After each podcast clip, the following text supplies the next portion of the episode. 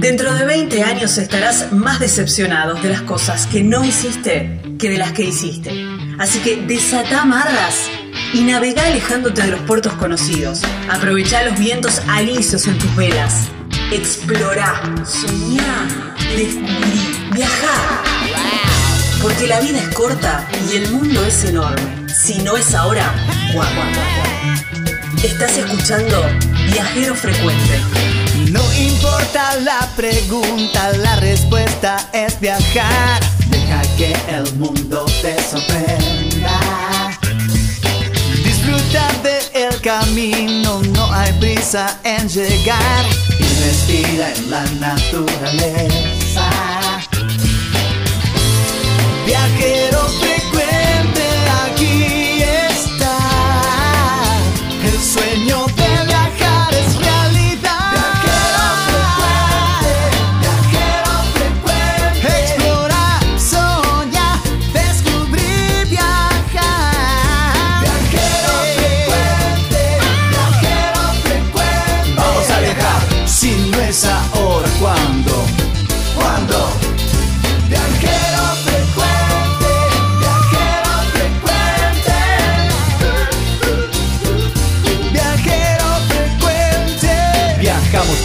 cambiarle la ropa al alma.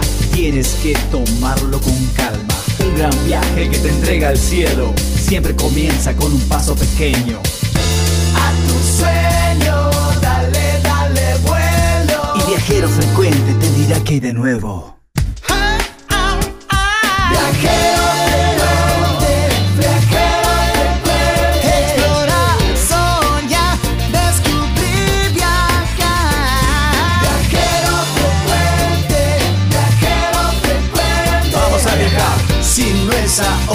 Ahora,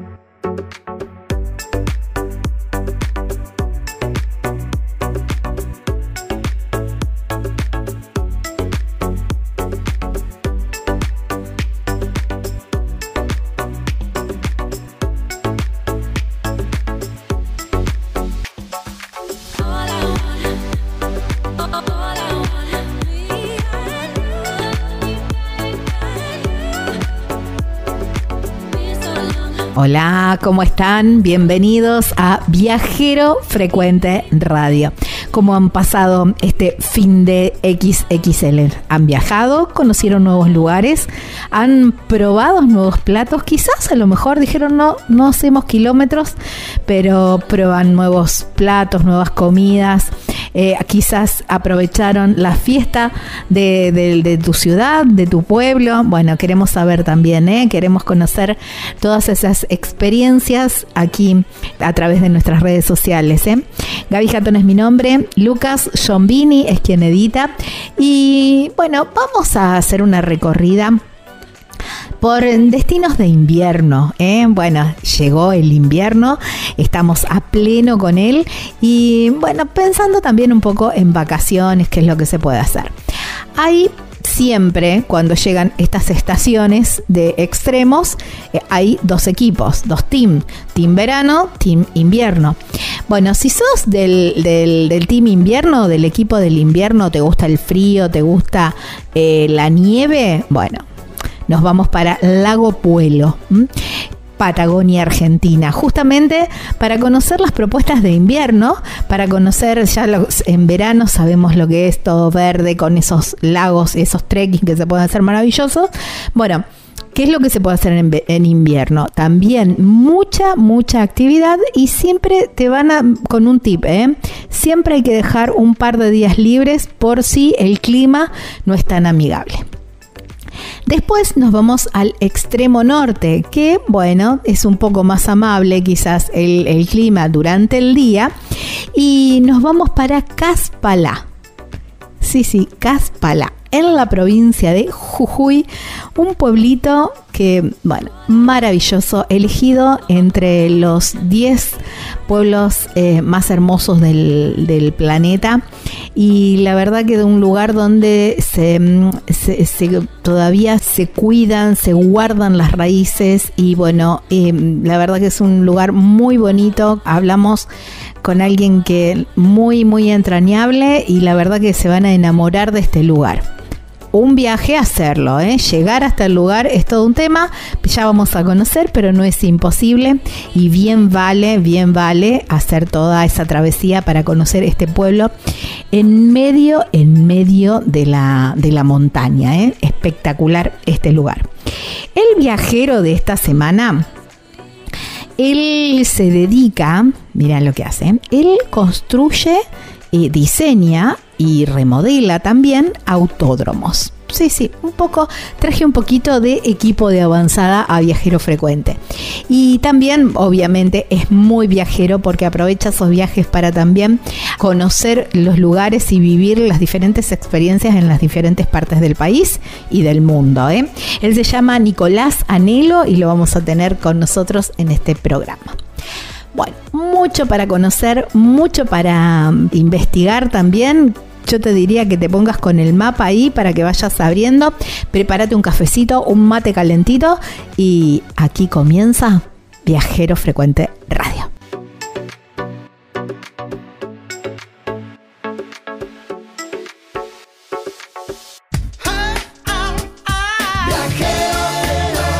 Estás escuchando Viajero Frecuente. Encontrarnos en Facebook como Viajero Frecuente Radio, en Twitter arroba Viajero Radio, en Instagram Viajero Frecuente Radio. Vamos a viajar, si no es ahora, ¿cuándo? ¿Cuándo? En el mapa de Viajero Frecuente señalamos nuestro nuevo destino. Estamos en Viajero Frecuente Radio, volvimos, aquí estamos. Y les... Em, de esta manera también nos pueden encontrar en todas las redes sociales, Viajero Frecuente Radio, www.viajerofrecuenteradio.com.ar es nuestra página web. Y como formato de podcast, como siempre lo decimos, Viajero Frecuente Radio. Como formato de video en el canal de YouTube, Viajero Frecuente Radio también que los invitamos a suscribirse de esta manera también. Bueno, nos vamos para la Patagonia. Puede ser que se llame Patagonia Norte, puede ser que le digamos, los demás del norte le digamos Patagonia en general. Yo les digo que estaba pensando en buscar actividades para las vacaciones de invierno, para los destinos que, bueno, digamos, tenemos un fin de largo, tenemos algún, alguna semanita de vacaciones que quedó del verano y quieres aprovechar para irte para aquel lado. Bueno, vamos a hablar de actividades de invierno que se pueden hacer sacando el esquí. Desde eh, San Martín de los Andes, bueno, vamos a llegar hasta Lago Puelo, más o menos, todo ese corredor sería la comarca y un Bariloche y un poquitito más. Por eso lo llamamos a Federico Mayeret. Él es de Andando Patagonia y me encantó la descripción. Ellos son una empresa de multiaventura. Ya me bien predispone ese nombre. Por eso lo tenemos del otro lado de la línea. Hola Federico, gracias por tu tiempo y bienvenido a Viajero Frecuente. Hola Gaby, ¿cómo estás? Bueno, gracias. Gracias por esta, por esta oportunidad de poder hablar acá. Vos me, dirás en qué te puedo ayudar. me encantó el, el concepto de multiaventura. Bien. El, concepto de multiaventura es algo que estamos buscando tratar de, establecer un poco. Si bien ya se conoce por ahí en el ambiente, no es algo que, esté tan eh, establecido en el mercado que nosotros trabajamos varias actividades como puede ser el montañismo, el trekking, el kayak, la bicicleta, la escalada en roca, las travesías invernales con raquetas o, o llamas técnicas de escalada en hielo puede llegar a ser. Y la idea de multiaventura es algo que por ahí no está tanto, que es incluir varias de estas actividades en un mismo, en un mismo producto, digamos. Con lo cual se puede hacer varios días donde vas pasando de una actividad a la otra. Ajá. Qué bueno, me gusta. Eh, eh, vamos, a, mm, vamos a suponer un grupo de amigos o una familia, quizás, una pareja o bueno, dos o más personas eh, que no están entrenadas, que no son deportistas, sino que bueno, salen a caminar de vez en cuando, ponele que practican algún deporte, pero nada de, de alto rendimiento, sino que bueno, quieren ir a aprovechar, disfrutar del, del, del lugar, disfrutar de la naturaleza, disfrutar del paisaje. ¿Y cuáles son las actividades ahora que se, que, que se pueden hacer en, para el invierno? Bien, bueno, justamente una de las frases que nosotros nos gusta tratar de, de hablar es que nos gusta acercar a la gente a la naturaleza. Tal cual. Esto implica que puede ser en cualquier nivel de dificultad, eh, desde paseos sencillos de mediodía, que no requieren una preparación física grande o un día completo puede ser, Claro. hasta actividades por ahí más de montaña que duran varios días para alguien que por ahí quiere buscar algo más exigente. Ujú. Eh, bueno, como vos bien decías, nosotros trabajamos en la Patagonia Norte, que incluye Bariloche, San Martín de los Andes y lo que es la comarca del Paralelo 42, que están incluidos el Bolsón, Lago Puelo y otras localidades como el Puyén y el Hoyo. Y en esta época del año, se- sacando lo que es esquí, que era lo que vos decías, se pueden hacer igual con presencia de nieve, caminatas en raquetas. eh, Eso es espectacular. eso es, la verdad que es una experiencia muy Sí. linda, sobre todo para el que no conoce la nieve. La oportunidad de poder caminar en un manto blanco enorme, eh, sin hundirse. eh, obviamente requiere algún calzado que se pueda alquilar siempre, eh, obviamente abrigo suficiente, pero incluso eh, te sorprendes cuando no conoces que en un día soleado puedes estar en remera en la nieve. Wow, qué increíble. Fede, te hago sí. una consulta. Esto es para cualquier persona, eh, digamos, eh, vuelvo, ¿no? ¿Tiene que tener algún conocimiento previo, algún entrenamiento previo? ¿Lo pueden hacer niños? Esto lo puede hacer cualquier persona, se puede hacer en familia, no requiere ningún conocimiento previo. Eh, tenemos actividades para todas las personas. Puede ser la primera vez que haces algo de naturaleza, puede ser una familia con niños, eh, no requiere ninguna preparación. Justamente ese es un poco el rol del guía, de poder elegir el itinerario, el destino, como para adecuarlo a la persona que, que va a venir a, a- a pasear, digamos, Claro. a visitar. Tal cual, tal cual. Seguíamos, ¿no? Quería hacer ese, ese paréntesis también porque a lo mejor hay gente que dice, bueno, pero yo no sé, no, no sé cómo hacerlo. Y, y bueno, esto, ¿no? De, de que cualquier persona lo pueda hacer y es maravilloso. Sí, eso es tal cual, es una de las, de las ideas nuestras. Obviamente quizá en invierno implica un poco más de, de vestimenta, ¿no? Por el frío. Claro, sí, sí, sí. Todo que se puede alquilar también. Sí, acá en la Patagonia la verdad que ya están acostumbrados y hay locales de alquiler de todo, desde camperas, pantalones, botas, eh, sí, hoy en día se consigue de todo. Bueno, genial, buenísimo. Eh, eso es el- el- la caminata con las raquetas. ¿Qué otra, qué otra actividad podemos, podemos ir armando? Bueno, acá tenemos eh, donde estamos, uno de los lugares que trabajamos, que es la comarca, tiene una de las particularidades que está eh, a poca altura sobre el nivel del mar. Entonces, incluso en invierno hay muchos senderos de trekking que no tienen nieve. Ajá, qué bueno. Eh, con lo cual es un lugar donde se puede caminar sin nieve en muchos senderos durante todo el año. Eh, después, bicicleta también, hacemos paseos en bici, que ahí ya con una buena, un buen rompeviento y unos guantes ya se puede, se puede seguir Claro. disfrutando, también por esto de que hay senderos sin nieve.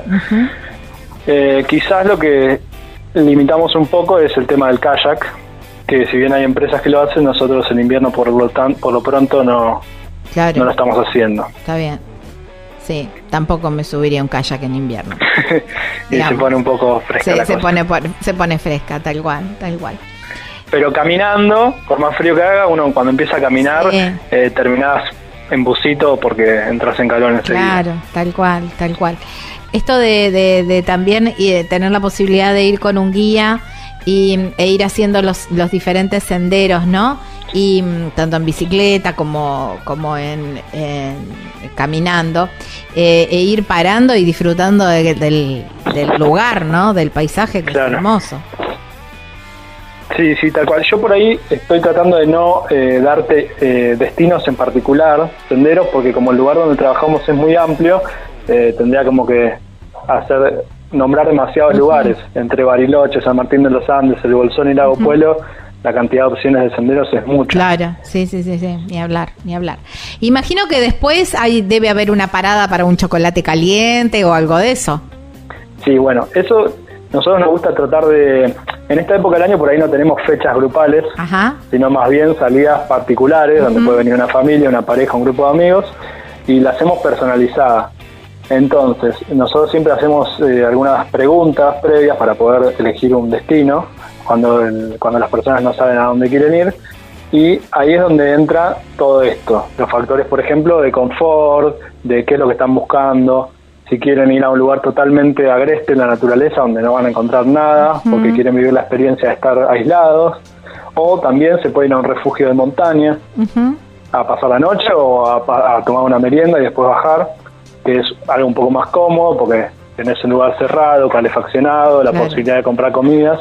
Y bueno, y el guía siempre tiene el backup o el servicio de llevar cositas ricas en la mochila y calentitas en un termo, porque incluso en la nieve se pueden hacer unos panqueques, se puede hacer una chocolatada Mira. o alguna cosita rica. Wow, qué lindo. Muy sumamente, sumamente tentador para, para estos días de invierno en este lugar, en este entorno, ¿no? Que yo siempre digo, es una de las zonas más lindas que tiene, que tiene la Argentina. Em, Fede, y en vos en particular, eh, sacándote ya el traje de guía y todo eso, ¿no? ¿Cuál es la actividad de invierno que más, que más te gusta? Si, digamos, cuando te gusta, eh, cuando te toca hacer una guía, decís, wow, esto me encanta porque es lo más lindo, es lo que más amo.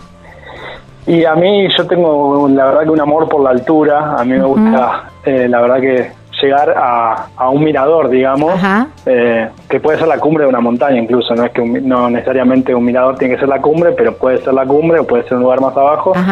Pero yo cuando tengo una vista a 360 grados alrededor, wow. Eh, la verdad que es una de las cosas que más, eh, que más me, me, encantan, me, enamoran del paisaje y acá en la Patagonia en invierno cuando llegas a una cumbre, sobre todo que requiere esfuerzo, eh, y el paisaje todo pintado de blanco, las montañas y los lagos, eh, la verdad que, me resulta irresistible. Eh, sí, me suscribo también, muy, muy bonito. Y vamos para la gastronomía ahora y quiero saber qué platos son los más tradicionales que tienen en la...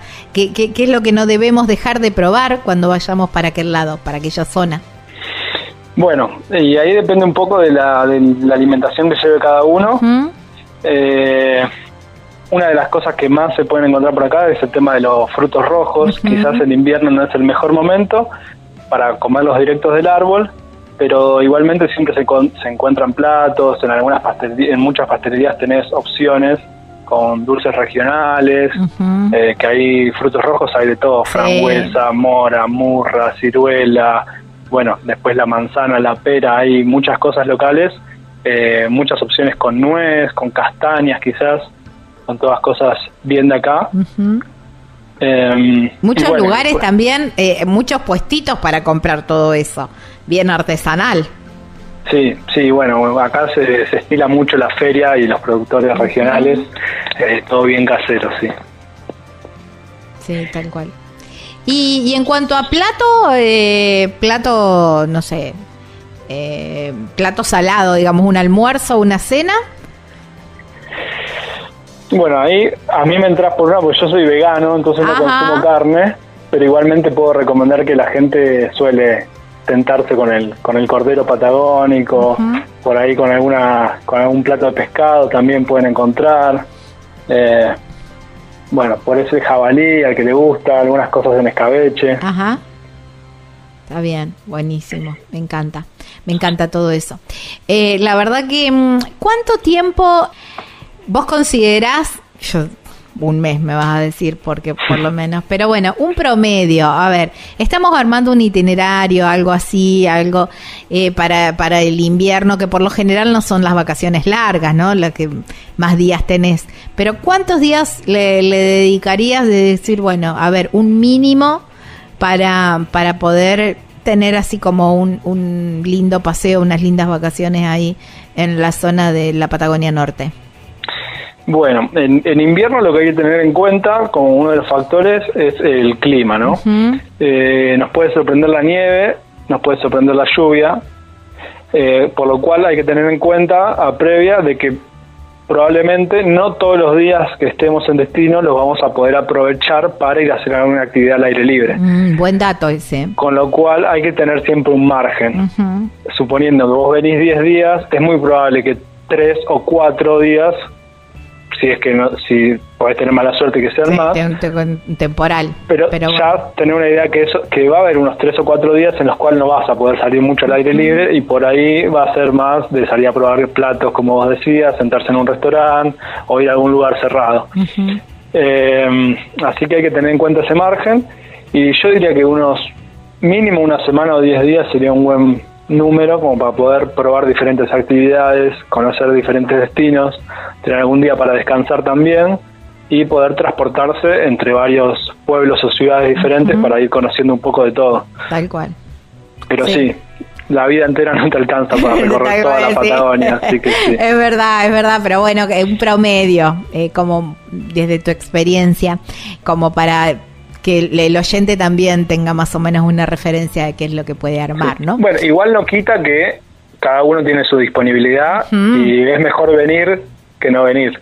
o sea que si incluso venís pocos días, es mejor hacerlo que, que quedarse con las ganas. Sí, ni hablar. Pero me quedo con, con este consejo que diste, que no, no ocupar todos los días, sino tener ese margen que el clima por ahí nos puede jugar una mala pasada y tener un margen eh, y no ir con así con, con la agenda tan tan completa y, para poder justamente jugar y, moverse dentro de ella. Sí, incluso por ahí ya en el plan de actividades tener reservadas eh, unas dos propuestas que sean adentro de un lugar, tener ya pensado algún lugar que uno quiere visitar que no sea la intemperie, eh, venir con, siempre con algún libro amigo en, la mochila, eh, viene bien. Está bien, buenísimo.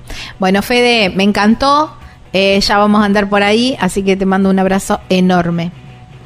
Dale, bueno, muchas gracias por el espacio, espero poder haber ayudado y bueno, puedo tirar el Instagram, ¿no? Obvio, por supuesto. que es Andando Patagonia, así de simple. Andando punto Patagonia. Sí, eso mismo. Ahí está.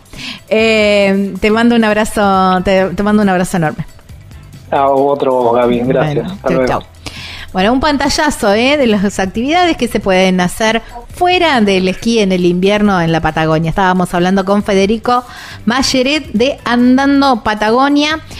Los encuentran justamente en Instagram como andando.patagonia. Ya venimos.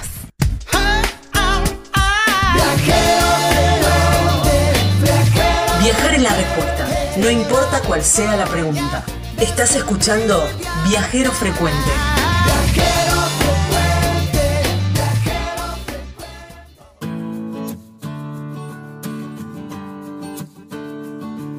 Si estás buscando una estadía perfecta en medio de la belleza natural de Tafí del Valle, las cabañas Pacarina son la respuesta.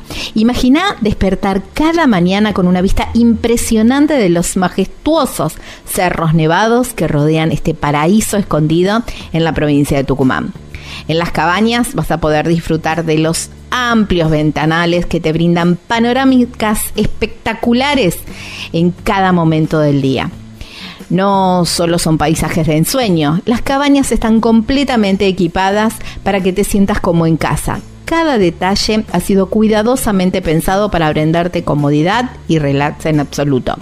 Desde la cocina totalmente equipada hasta una sala de estar con una decoración cálida y acogedora, no te faltará nada durante tu estadía.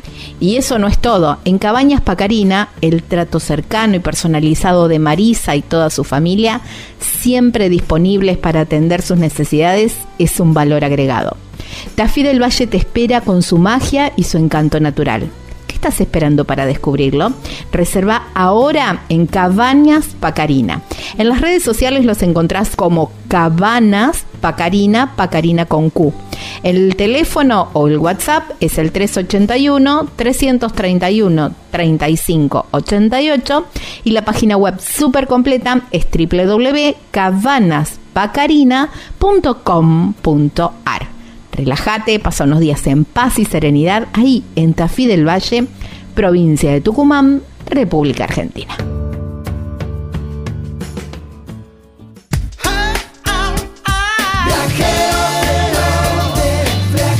Viajar es la respuesta, no importa cuál sea la pregunta. Estás escuchando Viajero Frecuente.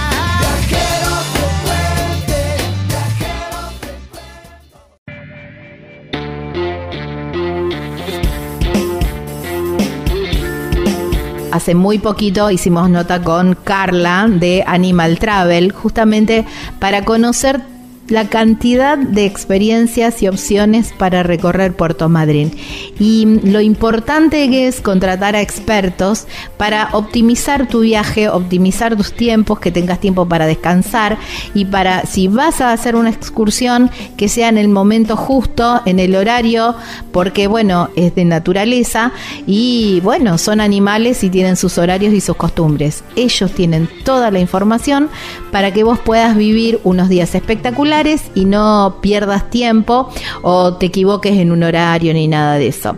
Animal Travel Madrid, así los encontrás en las redes sociales. Hay un teléfono, un WhatsApp que es el 280 477-7019 y una página web súper completa donde vas a encontrar todas las excursiones con las descripciones y con solamente un clic poder reservar el la página www.animaltravel.com.ar, ahí en Puerto Madryn, provincia de Chubut, en la República Argentina.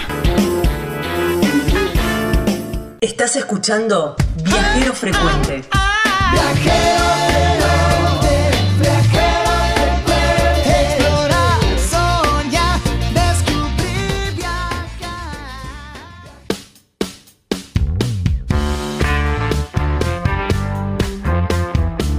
Estamos en Viajero Frecuente Radio, este programa que te lleva a conocer diferentes puntos, hermosos lugares de nuestro país. ¿eh? Hablando justamente de estos lugares hermosos donde seguramente este video va a ser muy maravilloso, estoy segura, porque los colores que tiene este lugar es maravilloso, la gente, no lo dudo, y también casi firmo la gastronomía.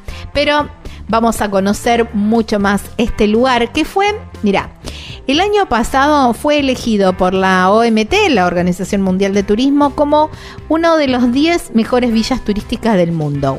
¿What? Sí, sí, sí, sí. Está en la provincia de Jujuy, se llama Caspala y vamos a hablar con la directora de turismo de este hermoso, hermoso lugar que se llama Jessica Apaza. Hola Jessica, bienvenida a Viajero Frecuente.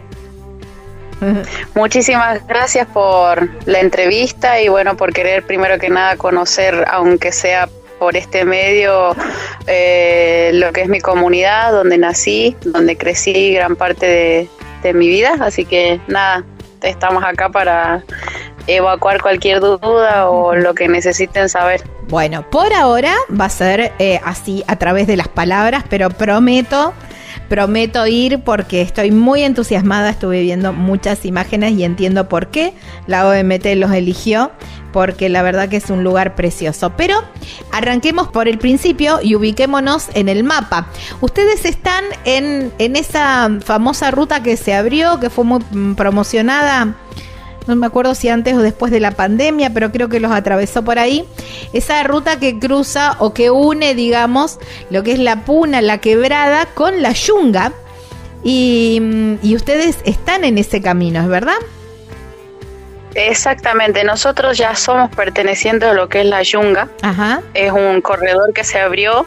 El año pasado estuvieron trabajando todo con el Ministerio de Turismo de acá de San Salvador, eh, que es corredores turísticos, las Yungas le llaman, están las páginas también donde nosotros nos, nos, comunicamos con nuestros pueblos vecinos que serían, ¿viste? Estaríamos, bueno, en este caso Caspalá, Santana, eh, Valle Colorado, Valle Grande, San Francisco, eh, Pampichuela y bueno, llegamos a lo que es hasta Libertador. Claro, ahí está. Eso es em, eh, todo ese camino para poder acceder. Eso es, digamos, vos me dijiste desde tu pueblo camino a, a Jujuy, digamos, ¿verdad? Como bajando. Sí, está bien. Sí, sí, eh, Vamos a, San Salvador, es verdad. Eh, vamos a suponer que nosotros vamos para allá. Ese camino es de mm, eh, es pavimentado, es de ripio, lo puede hacer cualquier vehículo. Sí, lo puede hacer cualquier vehículo, pero siempre recomendamos preferentemente que sean vehículos grandes, eh, más que nada 4x3 o 4x4, en el sentido porque gran parte de lo que es la ruta es por tierra. Y este, bueno, dependiendo la estación del año que se decida venir a, a conocernos, es lo que nosotros este ¿cómo se llama? Este, recomendamos por esa misma razón, porque te puedes encontrar con diferentes circunstancias climáticas, como va pasando. Más que nada, el tema de las rutas, este, en verano, no son tan transitables por el hecho de la lluvia. Y al ser nuevita también la ruta esa en la que vos me estás diciendo de las yungas eh, se corta algunas veces. Pero son pocas horas porque gracias a Dios siempre estamos trabajando con el personal de vialidad de la provincia.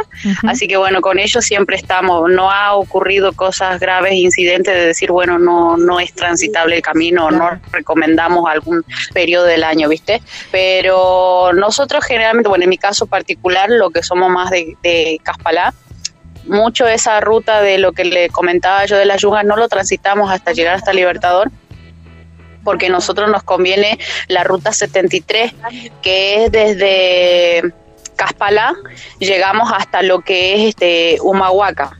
Ah, Pasamos por lo que es el digamos. de Exactamente, por eso tenés dos opciones como yendo, si es que estás en San Salvador.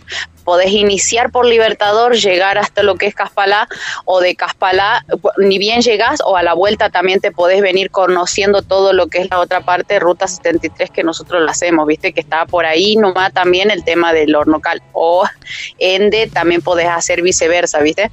Así que tenemos dos alternativas y nosotros somos el punto último, así en un rinconcito que nos encontramos, porque llegas ahí y ya no tenemos salida, ¿viste? Por ahora, porque justamente eh, no tenemos opciones, no podéis huir a ningún lado.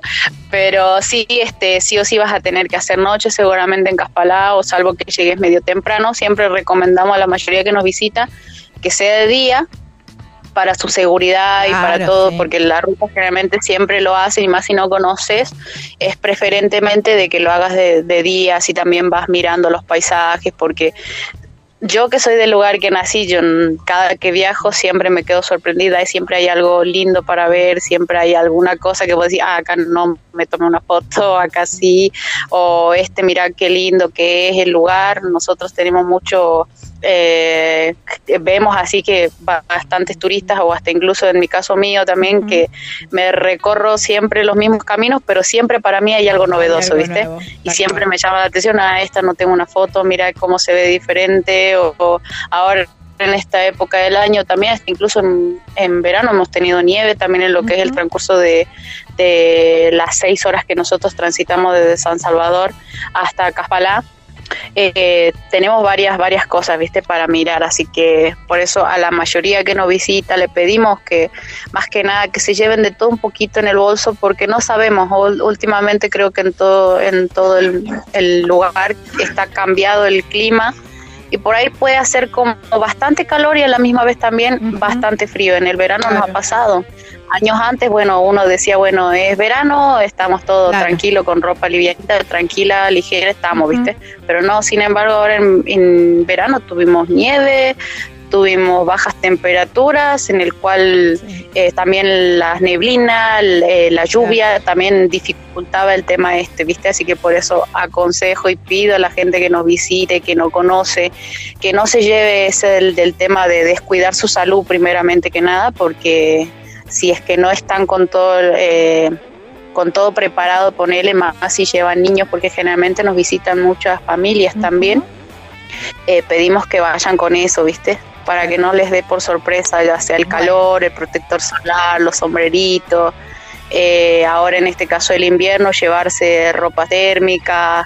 y bueno, lo que uno va como tomando medidas de precaución antes de iniciar un viaje. ahí está. Bueno, llegamos después de unas eh, cuantas horas de viaje, cada uno sabrá, ¿no? Yo me voy a para mí más o menos ese viaje si normalmente a todo el mundo, cualquier terrenal le lleva 6, 7 horas, a mí me lleva 12 porque paro a cada 5 metros a sacar fotos y hacer videos y que soy de terror en ese sentido. Pero llegamos a Caspalá.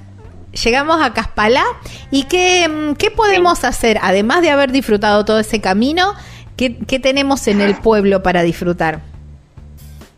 Y podés disfrutar el tema de los guiados, los circuitos que están ahí nomás dentro del pueblo, pero dependiendo también la hora que tenés, porque bueno, ahí en el pueblo nomás tenés tres circuitos, eh, dos ponele que están cerquita nomás ahí, um, nada de caminar, después otros sí, sí o sí tenés que caminar y tenés que tener, ponele, por eso pedimos que vayan con, ponele quedarte un día para hacer las caminatas que tenés ahí a las orillas del río, del pueblo, mejor dicho, ¿viste? Y bueno, ahí cuando llegan lo que es Caspalá, toda la mayoría preguntan cuántos este, hospedaje tenemos, son gracias a Dios cuatro y que vamos en progreso, porque antes del nombramiento nosotros no, no trabajábamos muy fuerte, digamos, con el tema del turismo. Y antes de, de esta de la mención, en, en, lo que fue el trabajo de la mención, nosotros ya fuimos trabajando, apostando al turismo. Y bueno, fuimos como viendo a la gente que fue cambiando y bueno, fue poniendo sus emprendimientos. Teníamos cuatro hospedajes, no sé si es que quiere que les pase los datos, así por ahí les sirve también a alguien que vaya y hace su reserva, porque al ser un pueblo tan pequeño también por ahí llega la semana, las temporadas altas, ponele, nosotros colapsamos, ¿viste? Claro. Pues no estamos con la cobertura que otros lugares de pueblos más grandes capaz que tienen para recibir, ¿viste? y nosotros no.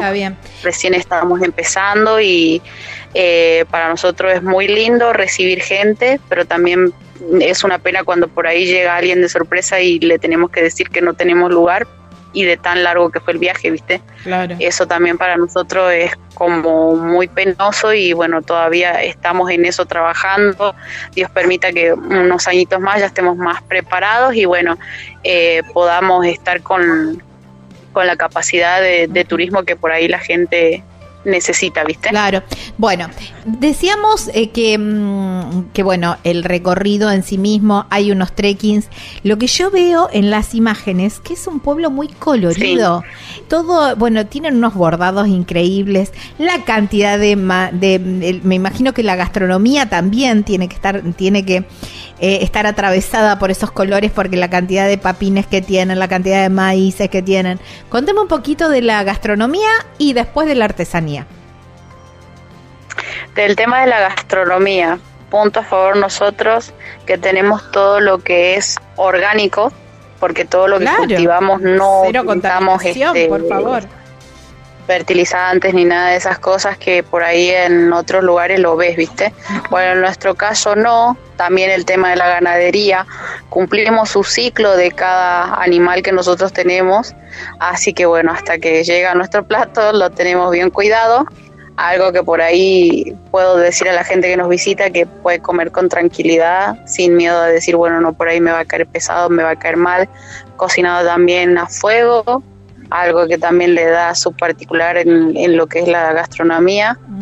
Y bueno, como me decías vos, bueno, tenemos variedad de papas también. Eh, bueno, de lo que vos quieras ahí en Caspalán lo, lo, vas a conseguir seguramente para cocinar y bueno nuestro típico plato que generalmente siempre se quedan encantada la gente que vaya es el guiso de papa verde que ahora también está más que nada saliendo por el hecho de que bueno la gente ahora en esta época prepara bastante lo que es el charqui entonces, bueno, eso es uno de los platos que, que piden, ¿viste? Para consumos ahora más con el frío y todo eso. Así que, bueno, es lo que generalmente comen. Ahí está. Y bueno, le veo también muchos tejidos, muchos bordados que son maravillosos. Sí, ahí en cuanto a las artesanías, gracias a Dios tenemos dos grupos de artesanas. Uno que es Flor eh, del Soldaque y Flor de Piedra. Son dos grupos de artesanas que cualquiera de las dos tiene muy excelentes trabajos en lo que son sus mantas, en los que le llamamos nosotros rebozos, en las polleras por ahí también, porque tienen con, en lo que es la parte de, del, del terminado de la pollera tiene sus cintas de colores. Bueno, en la comunidad generalmente siempre se caracteriza por eso y en cada fiesta que ves siempre van a estar las, las personas o las mujeres también más que nada con sus prendas típicas, coloridas y siempre es destacados con esas flores lindas que siempre bordan o pintan ellas mismas, ¿viste? Así que bueno, más que nada eso, bueno, ahora también el tema de que ya empezaron a implementar lo que es el, teñido con tintes naturales, todo utilizando cosas de la zona, con yuyos, con plantas que tenemos en el lugar también, todo sale con eso, así que bueno, le damos un, un valor extra más a la prenda, algo que, que se estaba perdiendo y que lo estamos rescatando. También el tema de los armados de las colchas, que hay mm, dos, tres artesanos que tienen sus telares para armar sus colchas ahora que hace frío, que re viene bien y bueno, eh, eh, muy lindo también sus trabajos en eso, en telar, en aguja también. Me encanta. Me encanta. Y mm, vos, eh, a ver, hablamos del recorrido, quedarnos a dormir. ¿Cuántos días le dedicarías a Caspalá?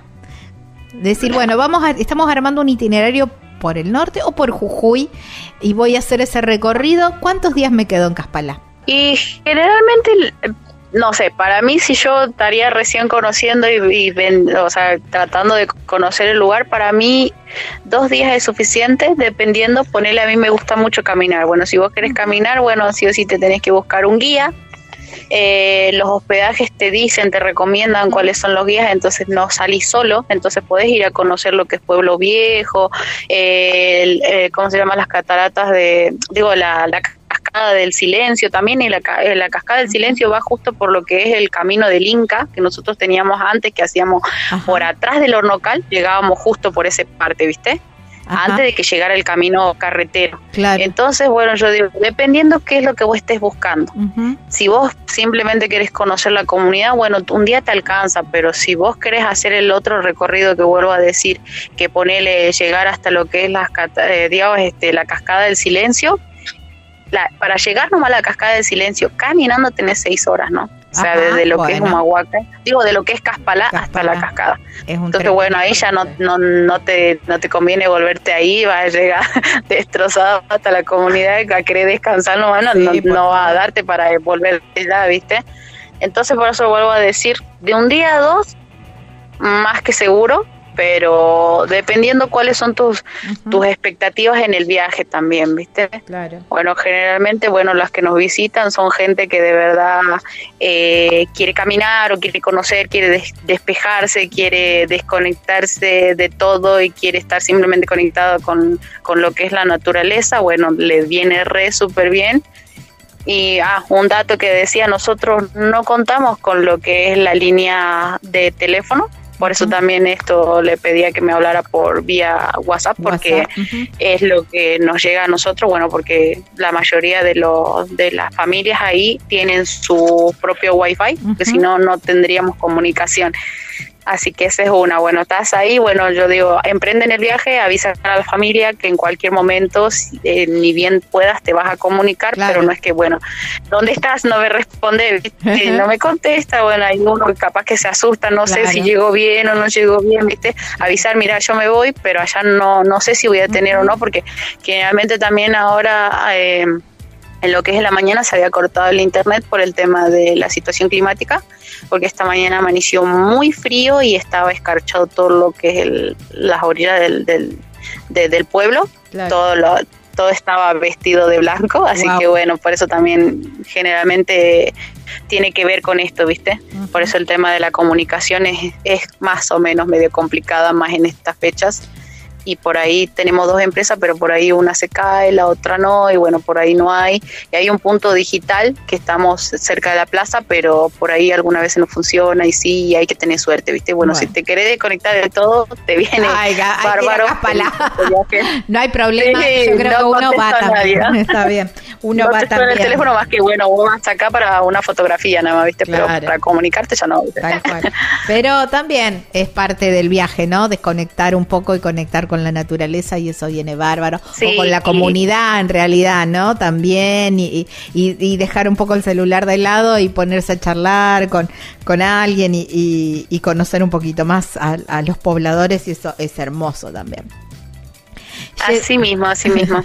Jessy, agradecerte muchísimo, muchísimo por tu tiempo, por traernos un pedacito de tu pueblo de Caspalá al programa. Pronto estaremos por allí visitándolos, conociendo y bueno, comiendo ese, ese rico guiso y haciendo las caminatas y viendo las artesanías, porque todo, absolutamente todo lo que me contaste me encantó. Así que no tengo, no tengo excusas y tengo que ir, sí o sí. Entonces están invitadas para el 30 de agosto. Nosotros tenemos nuestra fiesta patronal, así que nos falta mucho. Por ahí puede darte la ocasión y pueden conocer lo que es una de las tradiciones también que tenemos nosotros, tanto este religiosa. Así que bueno, una de esas, bueno, compartir una comida con con toda la comunidad que siempre hacemos un asado para toda la comunidad que nos visita y para todo, ¿viste? Así que bueno, un asado al horno con papas y bueno, con todo lo que viene. Qué rico. Aparte, pleno mes de la Pachamama, así que mucho para festejar. Exactamente. Jessy, abrazo enorme y seguimos en contacto. Muchísimas gracias a ustedes. Bueno, gracias por, por la difusión y bueno, espero nos visiten y bueno, gracias, gracias. Abrazo enorme. Estábamos hablando con Jessica Apaza, ella es la directora de turismo de Caspalá, este paraíso en la provincia de Jujuy. Ya venimos. Si no es ahora, ¿cuándo? No importa la pregunta, la respuesta es viajar. Deja que el mundo te sorprenda. Disfruta del camino, no hay prisa en llegar respira en la naturaleza. Viajero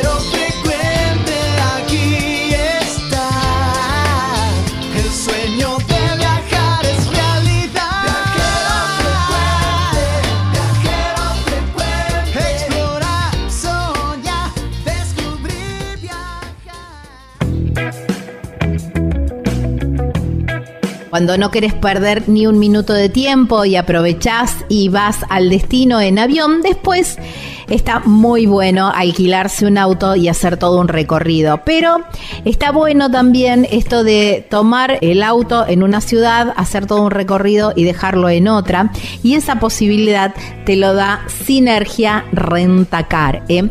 Lo podés tomar en cualquier parte del noroeste, devolverlo en Córdoba, devolverlo en Mendoza, al revés, tomarlo en Mendoza, devolverlo verlo en el noroeste. Bueno, donde vos quieras o quizás, no sé, te tomaste un colectivo o te fuiste en tren y después seguís con el auto o quizás quieres hacer una travesía que necesitas un vehículo 4x4. Bueno, todas esas opciones las podés hacer y ni hablar si vas por viaje de negocios o algo de eso, las podés tomar con Sinergia Rendacar. ¿eh? La verdad que es una empresa súper, súper responsable con los autos muy, pero muy nuevos. Están 724 ahí para atender cualquier duda que tengas y para reservar también. Te esperan en el aeropuerto, te esperan en la estación. Servicio increíble. Mira, el teléfono, este que te tenés que agendar, por supuesto, es el 381 47353 77. En las redes sociales los encontrás como Sinergia Rentacar y no te vas a arrepentir, te vas a hacer tremendo viaje con ellos.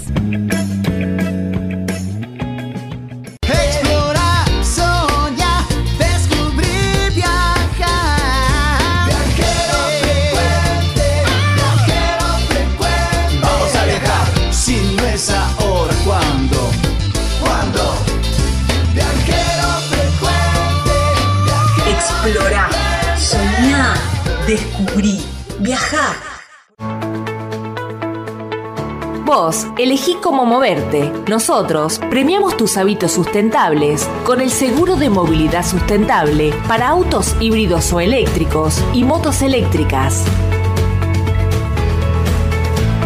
Protegemos tu auto o moto híbrido o eléctrico ante robo, incendio, inundación, daños por granizo y daños en cristales sin franquicia.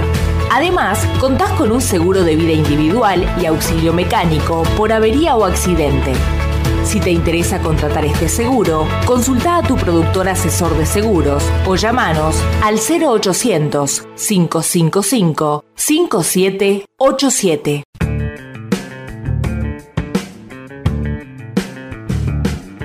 La provincia de San Luis tiene un montón de propuestas para disfrutarla a pleno, no importa la temporada que sea. Y hay un lugar ahí muy cerquita de Merlo, pero con toda la tranquilidad de un pueblito serrano, todo el encanto, digo yo también, ¿no? De un pueblito serrano muy, pero muy bonito, que se llama Carpintería. Allí en Carpintería están las cabañas Punto Serrano. La verdad que tienen todo, absolutamente todo lo que necesitas para pasar unos días increíbles y además un riquísimo y abundante desayuno que preparan las mermeladas ahí, eh, con los frutales del complejo. No, no, no, espectacular. Está Roberto, su familia también allí, que son quienes te atienden y se aseguran que vos pases los mejores días, ¿eh? para que aproveches cada momento también. El teléfono o el WhatsApp para contactarte es el 11 45 63 68 05. En las redes sociales los encontrás como Punto Serrano Carpintería y hay una página web que es www.serrano.com.ar allí en Carpintería, provincia de San Luis, aquí en la República Argentina.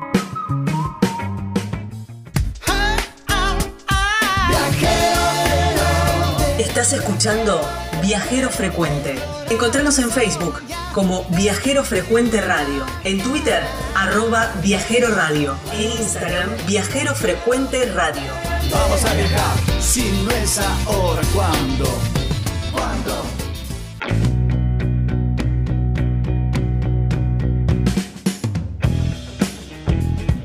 Estamos en Viajero Frecuente Radio. De esta manera nos encuentran en todas las redes sociales. Ponen el buscador ahí en Google, ponen Viajero Frecuente Radio, ahí aparecen todas las plataformas, todas las redes sociales donde aparecemos. Y solamente lo que tienen que hacer es poner seguir, seguir, seguir, seguir a todas y cada una de ellas. Así de esta manera estamos en contacto y es una manera también de apoyar a, a nuestro proyecto. Bueno, bloques viajeros se vienen en Viajero Frecuente y la verdad que em, me encanta este, mm, eh, este viajero que vamos a entrevistar ahora. Lo conocí en un autódromo, un lugar que em, es su lugar de trabajo, podríamos decir. Y, mm, tuvimos una, la verdad una muy linda charla y cuando la nota quizás iba a ir para equipo de avanzada, el otro programa que, tenemos en la productora, pero cuando, no, no, yo soy viajero también y me empezó a contar, digo, no, pasémosla para viajero frecuente y en el bloque viajero porque tiene mucho, mucho para contar. Podría describirlo como un aventurero, él nos va a decir también cuáles son sus pasiones. Es arquitecto, eh, se especializa en complejos deportivos, más que nada en autódromos, me parece, o por lo menos yo lo conocí en este ámbito, pero además es un amante de las motos. Y no solamente de las motos de pista, sino también hace travesías. Y bueno, tiene mucho, mucho para contar. Y creo que nos va a dejar grandes perlas. Tengan ahí ese cuadernito donde están guardando todas esas perlitas que venimos hablando durante cada programa. Bueno, porque me parece que nos va a dejar bastantes. Él se llama Nicolás Anilo, él es de Luján de Cuyo, de la provincia de Mendoza, hermosa provincia si las hay, y lo tenemos del otro lado de la línea. Hola Nico, gracias por tu tiempo y bienvenido a Viajero Frecuente. Hola Gaby, eh, bueno, un placer. Eh, la verdad, muchas cosas de las que dijiste son ciertas, así que bueno, me encanta compartir con ustedes. bueno, muchas cosas, ¿en, qué le erré? Le, le, pegaste casi todas, te diría. Ah, bueno, bueno. Eh, soy súper aventurero, eh, relajado para organizar mis viajes, soy arquitecto como dijiste y especializado en autódromos, así que creo que hiciste muy bien los deberes. bueno, eh, Nico, me basé mucho también en, la charla que, en que nos conocimos y toda esa linda charla ahí esa noche en el autódromo. Eh, Nico, pero ¿cómo arranca todo esto? Esta, mm, esto de la pasión por, por viajar, de, de, de, la, de la aventura, por ahí un poco se nace, pero hay que dar el primer paso. Hay un montón de gente que es muy aventurera, pero no se anima. ¿Cómo, cómo arranca todo esto? Eh, bueno, yo vengo de una familia bastante tradicional Eh, siempre fuimos de viajar mucho, pero eh, repetíamos siempre los mismos lugares. Mi papá nos llevó desde chiquitos 20 veces a los mismos lugares y a mí siempre me generaba curiosidad ir un poquito más allá. Claro. ¿Y a dónde te llevaba? ¿Para dónde te llevaba? ¿Te llevaba a la costa? Sí, siempre, siempre. Necochea, Necochea. Ah, Necochea. 10 años he ido a Necochea. Ah, bueno, hiciste surf, me imagino. Sí, sí, tal ah, cual. Ahí, em, ahí empecé. Está. Sí, sí, después fuimos a Chapadmalal también varios años, que ahí de hecho había una escuelita de surf muy muy linda, eh, y ahí sí me interioricé un poco más en el, en el tema del surf. Bueno. Que me encanta. Me encantan todos los deportes en realidad. Sí, algo te dejó. Eh, bueno, tu papá amante de las de la playa, por lo que por lo que puedo entender. Pero vos todo lo contrario. Eh, sí, sí, a mí me gusta la playa también, pero me gusta la cultura, me gusta las experiencias nuevas, me gusta eh, me gusta salir un poquito de la zona de confort, a diferencia de él que siempre quería ir al mismo restaurante que lo atendía la misma persona y saber qué iba a comer, qué iba a comer. Yo no, yo era de ir a probar cosas. Claro. Bueno, ¿y cómo fue ese romper las tradiciones y, por dónde arrancaste? ¿Cómo fue? Eh, bueno, en esa en ese momento mis amigos eh, organizaban viajes también a la costa y a mí ya me estaba picando un poquito la idea de conocer lo que era Centroamérica, y un poquito más allá. Eh, tuve suerte que conocí un grupo de españoles que estaba viajando acá por, por Sudamérica y tuvimos muy buena onda y en poquitos días me invitaron a un viaje que se iban a recorrer por Chile, iban a ir subiendo y en realidad tampoco tenían mucho plan, sino que iban a ir resolviendo en el momento. Así que de un día para el otro, porque fue así, eh, le dije me sumo, el otro día agarramos mochila y muy, muy eh, improvisado salió todo, medio mochileando, medio viendo qué pasaba, arrancamos por Chile, subimos, cruzamos hacia el Salar de Uyuni y conocimos, terminamos conociendo Perú, Bolivia y casi desde Mendoza para arriba todo Chile, la verdad espectacular. Tremendo, tremendo viaje para una iniciación y con la ventaja que, que ibas con con gente de viajera, imagino que ya con experiencia y por ahí aprovechando aprovechando para para adquirir toda esa experiencia, ¿viste todos los los truquitos del viajero? ¿En qué en qué lo hacían? ¿Haciendo autostop? Eh, hacíamos de todo, hicimos un poco de autostop, un poco de bus que también lo íbamos arreglando con los mismos choferes. Éramos muy jóvenes porque yo creo que en ese momento tenía 17 años, creo. Así que mm, también eh, al ser un grupo grande me da un, poco esa seguridad de animarme a irme a irme para afuera y teniendo un poco de apoyo. Claro. Eh, che, tus viejos unos genios también, por 17 años que te emanciparon ahí. Sí, sí, mi, mi mamá de padres separados, yo siempre he tenido papeles para poder viajar, eh, así que no tenían problema, sí, eh, súper asustada pero, pero la verdad que, que no, cada vez que viajé fui responsable o bueno, ahora que de grande me doy cuenta que en algunas cosas no tanto, pero pero creía que sí en el momento, y bueno, por suerte me salió, en su momento me salieron bien, por, por, lo menos. Para, no quiero ser indiscreta con tu edad, igual sos re joven. Pero um, eh, en la época, en esos en esa, en esa travesía de los 17, ni ahí que había WhatsApp y todo eso. ¿Cómo te cómo le avisabas a tu a tu mamá? Mamá, mamá estoy bien, como viste hay un viajero que dice, "Mamá, I'm, okay." Mira, sinceramente no recuerdo. Creo que para ese momento ya estaba um, Facebook, porque fue justo en mi, en mi final de la secundaria, eh, inicio de la facultad, ahí fue mi viaje. Wow. Eh, que haber tenido esos 17, 18 años como, como mucho, no recuerdo exactamente pero, pero, pero la verdad que tampoco soy de mantener mucho contacto. Eh, cuando estoy afuera soy sí de informar que está todo bien, a dónde me voy a trasladar y cuál es el plan inmediato, pero, pero no, no soy de estar en permanente contacto. Claro.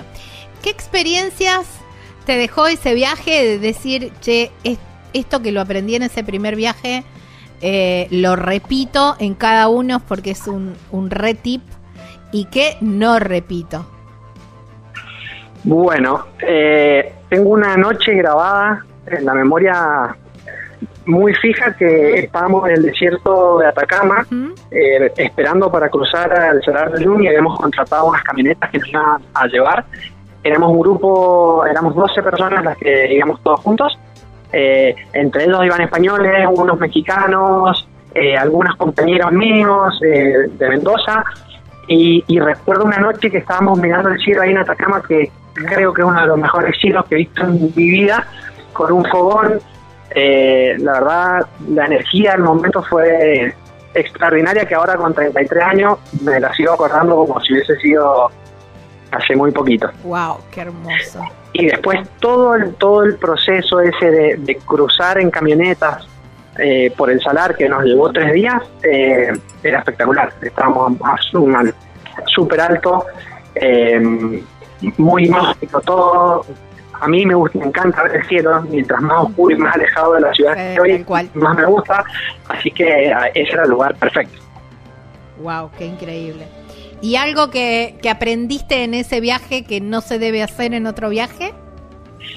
¿Porque lo eh, viviste o porque lo vivió otro y decir, ah, mira, esto, esto no hay que hacer, esto está bueno, esto lo aprendí en este viaje? Eh, no lo aprendí exactamente en ese momento, sino que me llevó años darme cuenta, pero sí fui muy confiado eh, a la hora de, contratar eh, o, organizar esos, esos cruces porque sinceramente nosotros íbamos con muy poco presupuesto, entonces era todo en base al presupuesto, no era eh, por, por elección, sino era lo que podíamos. Y nos, nos relacionamos con mucha gente que hoy en día no sé si lo hubiese hecho así porque no, no, Después, en otras ocasiones vi que no resultaba tan bien o que no había sido seguro. Pero bueno, eso me llevó tiempo darme cuenta que era así. En el momento no, no lo pasé perfecto y, y súper confiada. Claro. Pasa que eh, por ahí eh, em, en muchos lugares, ¿no? Siempre hay una versión low cost de alguna excursión o de algo. Esto eh, es muy común en muchas partes. y está bueno este aprendizaje, ¿no? Que de, buscar gente confiable, gente habilitada, porque, eh, bueno, las cosas pueden salir mal, es verdad. Es un, es un muy buen aprendizaje. Exactamente. Imagínate que, bueno, con, la edad que tenía yo, eh, el presupuesto era muy acotado y mis padres eh, me ayudaban, pero yo también era viajar mucho, entonces cada dos o tres semanas, cada dos o tres meses yo aparecía con un plan nuevo y, no siempre estaba la, el apoyo. Siempre, al, fin y al cabo, un poco de apoyo tenía, o los pasajes o, algo me daban, pero el resto era era ir rebuscándose un poco. Está bien. También era una, una manera de enseñarte de tus viejos, ¿no? De aprendizaje, que todo no viene de arriba y te lo tenés que ganar de alguna manera, ¿no? Totalmente, totalmente. está bien lo que hicieron tus viejos. Sí, perfecto. No, sí, la verdad que siempre me apoyaron. Eh, y, a lo mejor si me ponían un frenito, eh, después al fin y al cabo yo sabía que estaba el respaldo de ellos, cualquier cosa que, que necesitara les llamaba y ellos me mandaban un pasaje en avión y por eso, se resolvía. claro, por eso, pero está, está bueno. Bueno, hiciste ese tremendo viaje así como inaugural a tus 17 años. Viniste, imagino, con la cabeza totalmente volada y dijiste quiero quiero de esta vida, quiero hacer esta vida toda la vida. Totalmente, se volvió una adicción, te, debería decirlo. Eh, ya estaba volviendo en el, en el bus y ya estaba pensando a dónde, dónde era el siguiente plan y encima eh, esta gente con la que estaba viajando yo, que ellos ya eran un poco más grandes y venían viajando eh, hacía varios años, habían hecho intercambios eh, con, con las escuelas y, y mira, es más, esa gente fue el primer año de la facultad porque eran arquitectos como yo Teresa está en arquitectura, así que venían de intercambio para, para Mendoza. Eh, así que bueno, ellos me contagiaron todo ese esa idea. Y después de ahí ya em, se, me empezó a meter en la cabeza que quería cruzar al viejo continente, que quería ver la diferencia, el choque cultural. Y, y bueno, fue un objetivo que lo tuve bastante tiempo, me llevó bastante tiempo poder lograrlo pero mientras, mientras esperaba, me encargué de conocer todo lo que pude de Centroamérica. Wow, qué bueno. El, año siguiente nos fuimos con otros amigos a recorrer hasta donde había llegado yo, que había sido hasta Lima, después nos fuimos hacia arriba y conocimos Ecuador, Guayaquil, Ecuador hicimos toda la costa desde Monpiche, que es un pueblito que en su momento era muy nuevo, eh, habían unas cabañitas muy, virgen, una playa muy virgen, sin gente, era espectacular, no sé hoy en día, después, 13 o 14 años después, cómo será, pero me acuerdo que era un paraíso y, y de muy poquita gente, y de ahí fuimos bajando, y en ese viaje sí aprendí que hay que ser mucho más cauto porque hacíamos también un poco de autostop. Eh, viajamos, esto te va a encantar Gaby, viajamos en un camión de colchones que hicimos autostop y como vos decís, viajar en un camión de colchones va a costado súper cómodo. No, van los camiones, los colchones todos parados y nosotros como si fuéramos una hoja en el medio con el brazo oh. abierto entre colchón y colchón. Lo que nos hemos reído con mis amigos. Bueno, iba blandito, eso sí, golpes no. Eso sí, íbamos blandito.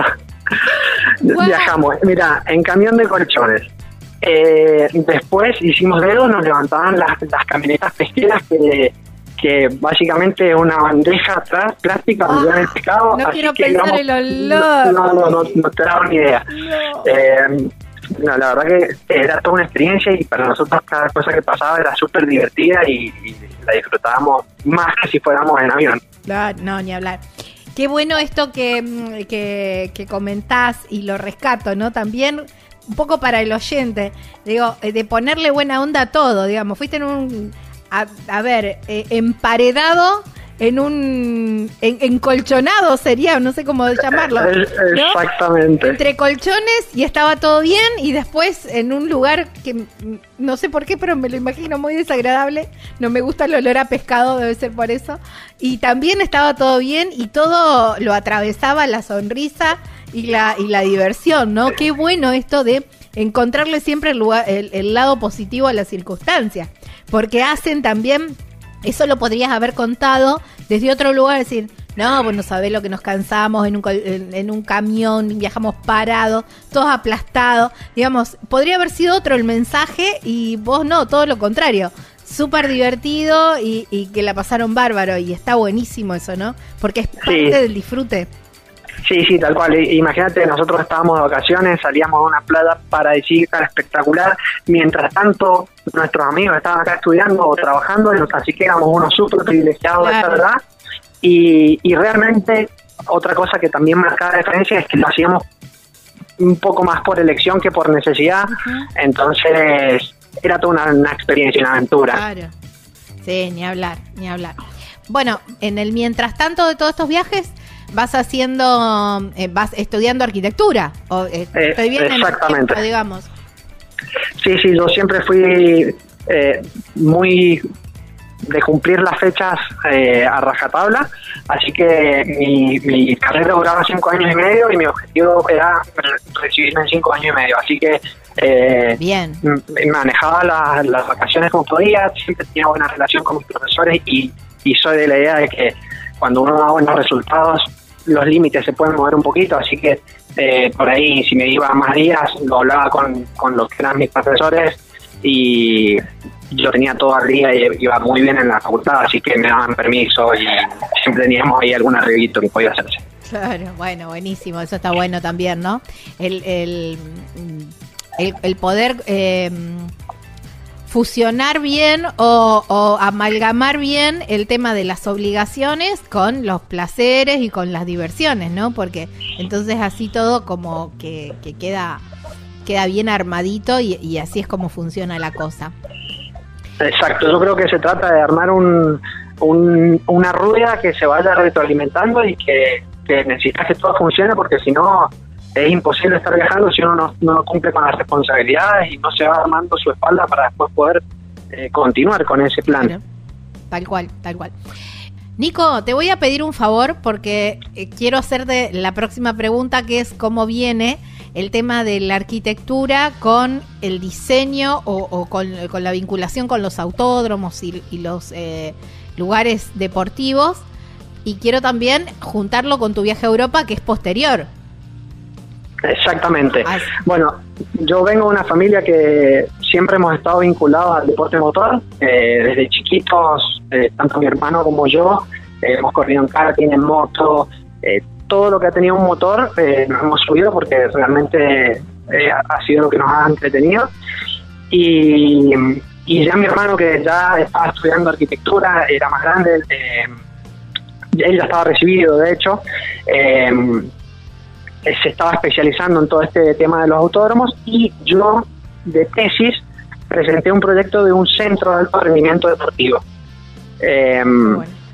Así que bueno, cuando terminé mi carrera, quise vincular un poco mi, mi estudio con el de él y para esto no había mejor lugar que viajar a Europa y conocer todos los circuitos y todo lo que había estado viendo durante años por televisión. Así que bueno, fue un poco un viaje de, premio de graduación para mí y de, yo me lo tomé como si fuera un máster porque realmente estaba viajando y me estrenaba y estudiaba lo que quería eh, hacer con mi hermano en la empresa que bueno que hoy tenemos armas conjunto y que nos dedicamos a desarrollar el circuito. Ahí está, bueno, buenísimo. Eh, en, con este, en este lugar hacemos un punto y seguido.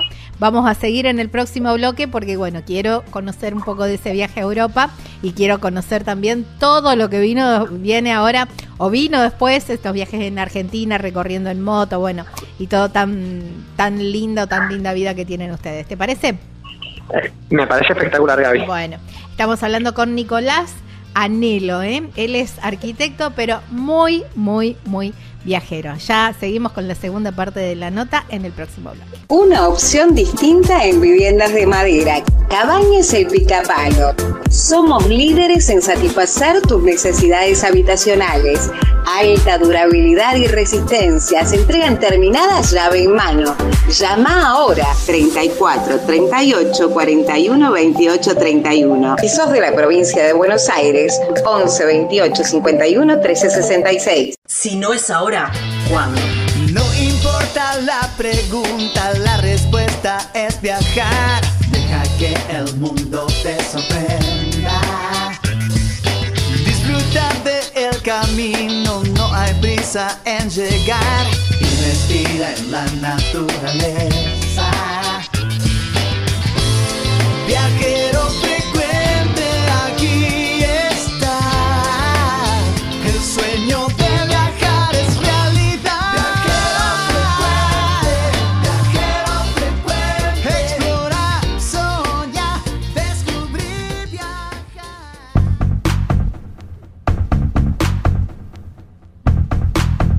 Las casillas rodantes son el refugio perfecto sobre ruedas, con sistemas de calefacción y aire acondicionado para adaptarse a cualquier clima. Ya sea que estés planeando las vacaciones en familia, una escapada romántica o un viaje de aventura con amigos, Hospedaje sobre Ruedas tiene la casilla rodante perfecta para vos. La flota de vehículos de alquiler está cuidadosamente mantenida y lista para llevar a cabo tus sueños de viajes al siguiente nivel. Cambia tu vista desde la ventana cada día y desperta en un nuevo paraíso cada mañana. No hay nada más emocionante que la sensación de libertad absoluta. Hospedaje sobre ruedas. Así los encontrás en las redes sociales. También podés escribir o llamar a Caro al 2644 679708 hospedaje sobre ruedas y descubrí la magia de viajar con total libertad. Estás escuchando Viajero Frecuente. Viajero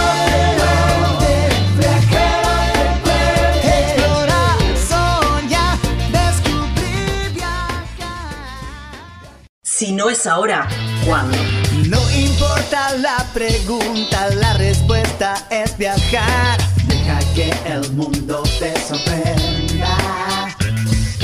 Disfruta del camino, en llegar. Y respira en la naturaleza. Viajero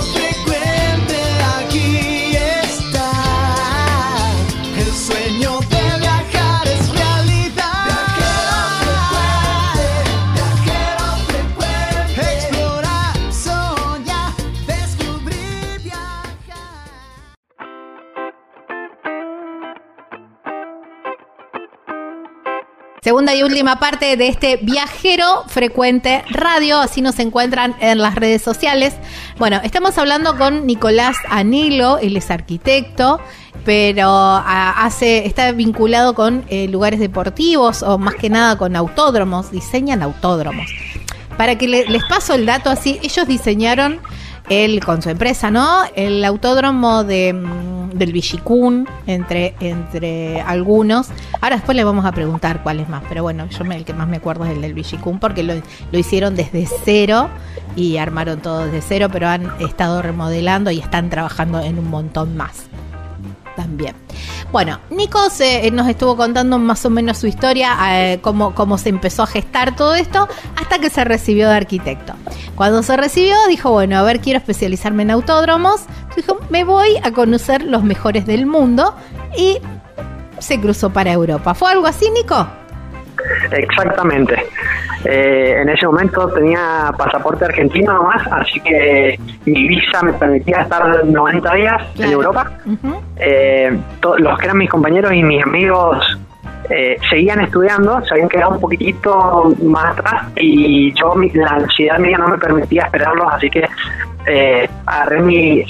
En ese momento todavía era mochila de mochilero y preparé todo y me compré un pasaje de 89 días eh, para usar hasta el último segundo posible en Europa. que no se el vuelo porque queda ilegal. Exactamente, tal cual. Así que bueno, nada, me, me fui eh, también solo, era la primera vez en este, en este caso que viajaba completamente solo y para mí cruzar el charco, eh, ya si bien era más grande y yo tenía un poco más de experiencia, eh, me daba un poquito de, incertidumbre, no sabía con, qué me iba a encontrar, cómo se manejaba. Claro. Pero bueno, llegué allá y sin plan, cero, cero plan, porque llegué y tenía los primeros dos días de reserva y después de ahí era ver a dónde para dónde iba armando. Y creo que esa fue una de las decisiones más acertadas porque iba armando el viaje según lo que me iba pareciendo y según lo que la gente que iba conociendo. Y al no tener ningún esquema, todo era eh, se iba amoldando. Mm. ¿Te compraste un pase de tren o cómo hiciste con la transportación? En, o, o hiciste autostop también en Europa? No, en Europa en ese momento no, no hice autostop. Eh, conocí unas páginas buenísimas de, de pasajes y de, hay unas páginas que, se comparte vehículos que se llama, por ejemplo, ah, BlaBlaCar, que la gente publica Claro, la gente publica sus viajes y vos te sumas a su auto. Claro. Y, esa modalidad la usé muchísimo y después, cuando eran eh, grandes distancias, utilizaba los vuelos de, de, Ryanair o de esas eh, aerolíneas low cost que me hacían las conexiones más grandes y después, bueno, de, una vez que conectaba a esos lugares más lejanos, me movía con BlaBlaCar o con Flixbus, que eran empresas económicas de, para moverse en bus. Está. Eh, fuiste armando, eh, digamos, vos dijiste, bueno, enorme itinerario, pero tu meta era ir conociendo, qué sé yo, imagino que habrás querido conocer Barcelona, Imola, Monza, no sé. Eh, ¿Tenías como esos puntos marcados o dijiste, bueno, si paso, paso?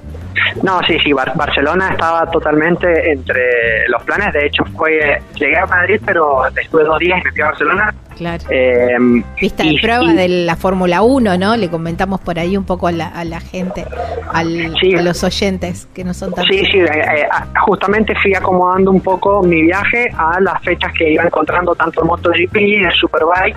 Claro. o de alguna fecha de, de automovilismo. Fórmula 1 particularmente no fui, pero, pero sí MotoGP y Superbike. Claro. Y bueno, estuviste conociendo, ¿y qué fue lo que más te, te impactó o, dijiste, wow, esto es totalmente diferente al, a lo que estuviste recorriendo por, por Latinoamérica? Eh, en ese momento, eh, en ese viaje recorrí 10 países, hice un paneo general muy rápido donde pasaba eh, cuatro o tres o cuatro días en cada lugar que por un lado fue espectacular porque eso lo usé de base después para viajar el resto de las veces que Europa. Ya sabía qué lugar me gustaba más y qué me gustaba menos. Eh, pero también fue súper agotador cuando llevaba dos meses ya necesitaba, había lugares donde no los conocía directamente, sino que me pasaba el día completo durmiendo porque no estaba cansado de conocer gente y de conocer lugares y de sacarme fotos y de todo el tiempo estar moviéndome. Pero bueno, pasa, con, países conocidos, eh, eh, había conocido muchísima cultura eh, y entre ellos algo que a mí me llamó mucho la atención fue cuando llegué a Copenhague, Dinamarca, que fue ahí donde realmente sentí un choque cultural mucho más grande que no me pasó tanto cuando llegué a España porque esperaba un choque más más marcado, pero lo encontré bastante similar a nuestra cultura. Sí, igual también creo que el, el, hablar el mismo idioma o el latino en general, a lo mejor te moviste por Francia, te volviste en Italia, y si bien no es el castellano, son idiomas latinos, los tenemos escuchados, los tenemos incorporados dentro de nuestro idioma, también nuestro oído. Y claro, cuando empezás a subir un poquitito más, eh, ahí es como decís, che, acá lees un cartel y no tenés ni idea de lo que dice. Y me parece que ese es el, el, shock, ¿no? Sí, sí, totalmente, pero no solo no solo el, contacto con la gente, sino el funcionamiento. Yo siempre con una mirada un poco más eh, influenciada por la arquitectura, eh, ese choque fue muy notable. El tratamiento de los residuos, eh, el transporte que tenían, eh, el, sistema constructivo que tenían fue totalmente diferente a lo que venía viendo en el resto de Europa. Wow, qué bueno. ¿Y eso te impactó? Dijiste, wow, esto lo, lo incorporo, lo investigo un poco más, me lo agendo para investigar un poco más. ¿Cómo, cómo es esa mirada? Sí, totalmente. De hecho, me marcó muchos aspectos de mi vida en cuanto al tema de reciclaje, eh, el, tema de cuando planificamos la arquitectura que, utilizamos ahora en nuestros complejos. Eh, particularmente a mí eh, está muy influenciada por esos sectores, los espacios, cómo los trabajan, los, los, sistemas bioclimáticos, siempre tienen, mucha conciencia en cómo trabajar ellos la arquitectura para no ser tan eh, nocivos con el planeta y no dejar una huella para eso me, me, lo traje y dije esto me lo voy a robar un poquito de esta cultura y voy a intentar eh, pasárselo a mi gente allá porque realmente veo que funciona y me gustaría que donde yo vivo eh, quede un poquito de esto. Claro. Cuando eh, diseñan un, un autódromo acá, eh, tienen en cuenta estas cosas y, tienen esto que eh, esta recepción desde las autoridades o por viste que acá en la Argentina todavía ser eh, cuidadoso con el medio ambiente es como muy caro. Y siempre todo sale mucho más caro si es si, si, si cuida el medio ambiente. No entiendo por qué pero bueno es lo que pasa. Las autoridades por ahí te dicen no no si sale más caro hagamos lo de la otra forma Mira, generalmente por mi experiencia el cambio empieza por los por el consumidor y por el por el, la gente. Y cuando cuando ese cambio empieza a ser notorio desde las líneas de arriba eh, empieza a tener un beneficio también. Y bueno eh, ahí se le empieza a dar más importancia y se le da más presupuesto. Eh, hoy en día nosotros todavía no nos han dado un presupuesto como para, para hacer proyectos que sean un poco más eh, sustentables, si bien con lo que los recursos que tenemos nosotros somos súper respetuosos, pero bueno, hay muchísimas, eh, eh, muchísimas, no me sale la palabra, pero recursos para, para mejorar que, yo creo que con tiempo se van a, se van a hacer. Oh, qué bueno. Bueno, ahora me voy para. Mm, me pongo un poquito fierrera, me, me, me meto, fusiono los dos programas viajero frecuente y equipo de avanzada. Y quiero preguntarte, eh, ¿qué, cuáles fueron los autódromos que, conociste, que recorriste en Europa? Y, y si dijiste, wow, esta curva la quiero allá, este peralte lo quiero en Argentina, esta chicana, este, no sé. Eh, ¿qué, ¿Qué fue lo que más te, te, impactó? O qué sé yo, una tribuna, o bueno, no sé, ¿qué parte del, o boxes, o bueno, no sé?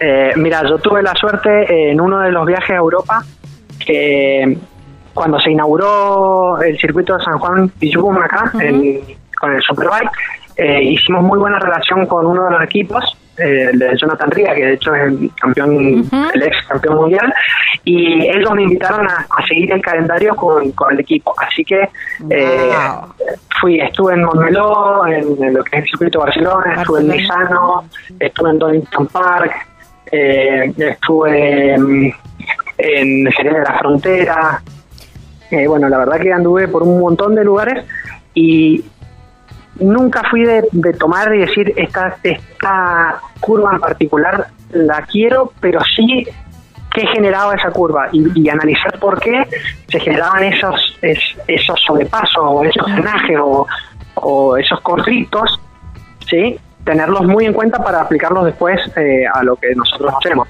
Por eso el, el autódromo que nosotros hicimos en San Juan tiene mucha influencia europea, porque fue justamente, de hecho se estaba desarrollando mientras yo estaba eh, en el, mi primer viaje a Europa, mi hermano estaba desarrollando el proyecto acá y yo estaba pasándole info de allá de los lugares a los que iba.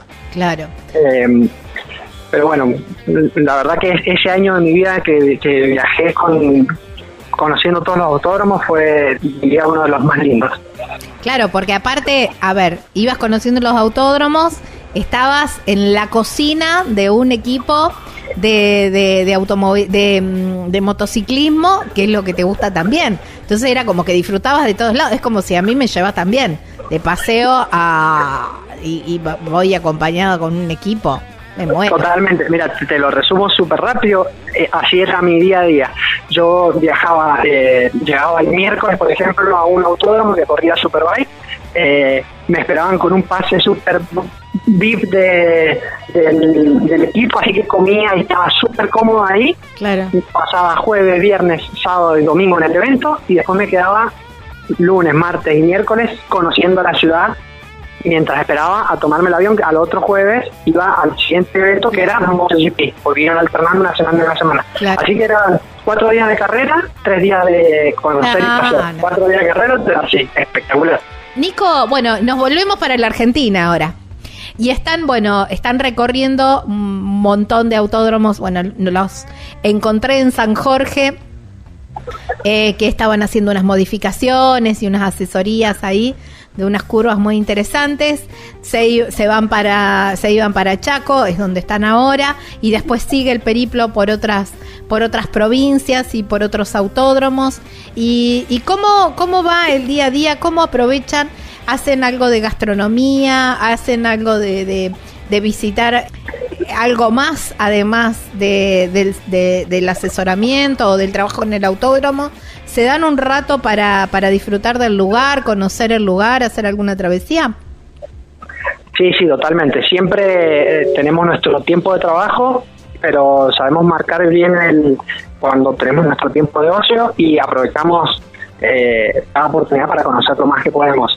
Eh, si tenemos un fin de semana libre y no, nos gusta tanto donde estamos, nos damos una escapadita algún lugar que esté 100 kilómetros, 200 kilómetros y vamos a comer, vamos a cenar. Eh, tenemos unos monopatines eléctricos, eso también vino de Europa porque cuando lo vi me parecía en su momento algo súper futurista y siempre quise tener uno. Así que ahora nos compramos dos.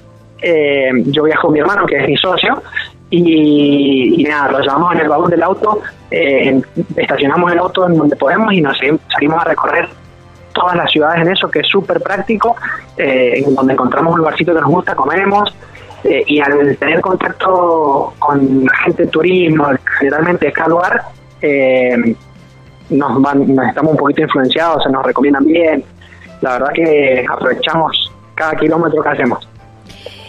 ¿Qué platos han eh, probado eh, dentro de, la gastronomía regional ¿no? de nuestro país? Dicen, wow, y, por ahí esto de, o, de recomendarlo y decir, che, si vas a tal lugar no dejes de probar tal, tal plato. Bueno, ahora particularmente estoy en Chaco.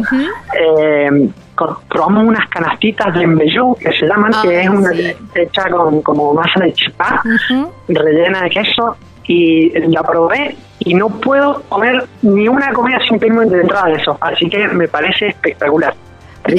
no la conocía como canastitas de Embellú, la tenía como más onda a ver como una arepa o como un sándwich o algo así, pero no la conocía como, como canastita, debe ser una versión chaqueña de, del Embellú. Riquísimo. Sí, sí, sí, riquísimo, espectacular. Es, como crocante, con el queso eh, medio tostadito, espectacular. Ahora me voy a comer una, de hecho. ¡Ay, qué rico! Eh, con la harina de mandioca y todo eso. Y bueno, y sé también, que eso me lo contaron en la charla, en, esa charla que tuvimos en San Jorge, que también andan, eh, se equipan con las motos y salen a hacer algunos recorridos por ahí, haciendo unos recorridos de montaña y perdiéndose entre los caminos de montaña. Sí, sí, totalmente. Con mi hermano, bueno, somos somos, aparte de hermanos socios, somos creo que mejores amigos, así que solemos escaparnos solos.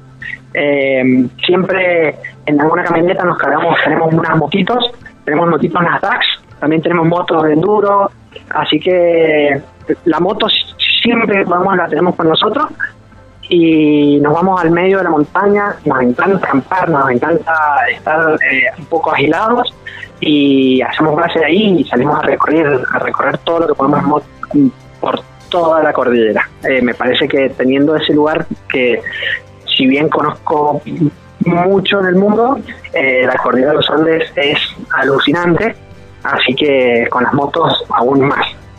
Bueno, había prometido al principio de la nota que nos dejaras algún rinconcito, alguna perlita para, para quienes eh, tengan ganas de hacer un recorrido decir, che, no te pierdas esto. ¿Qué te pareció así como un lugar hermoso y soñado? Eh, mira, esto prometí no decirlo, pero bueno. porque, no. no, porque uno cuando está ahí en ese lugar que, que no tiene gente, que es lo que cuesta últimamente eh, conseguir, porque uno va a una playa ya hay muchísima gente y la realidad es que por ahí eh, no se encuentran espacios que estén un poco aislados, entonces uno intenta reservarlos, pero al mismo tiempo querés que la gente conozca. Claro, no es tan egoísta, ¿no? Exacto, exacto, es decir, ¿cómo no, cómo no voy a compartir este lugar fantástico? Pasa. Eh, hicimos una travesía eh, a una laguna que está de las leñas eh, son dos días hacia arriba en camionetas 4x4. Eh, fantástico, se llama la Laguna de los Nobles, el Valle de los Nobles, perdón. Eh, un lugar súper austero, súper inhóspito, o sea, no es para cualquier persona, pero si querés estar inmerso en un, en un lugar que te muestre la escala que tenemos y que te puedas ver un cielo fantástico y montañas alucinantes, eh, yo creo que, ese lugar es, el mejorcito. Wow.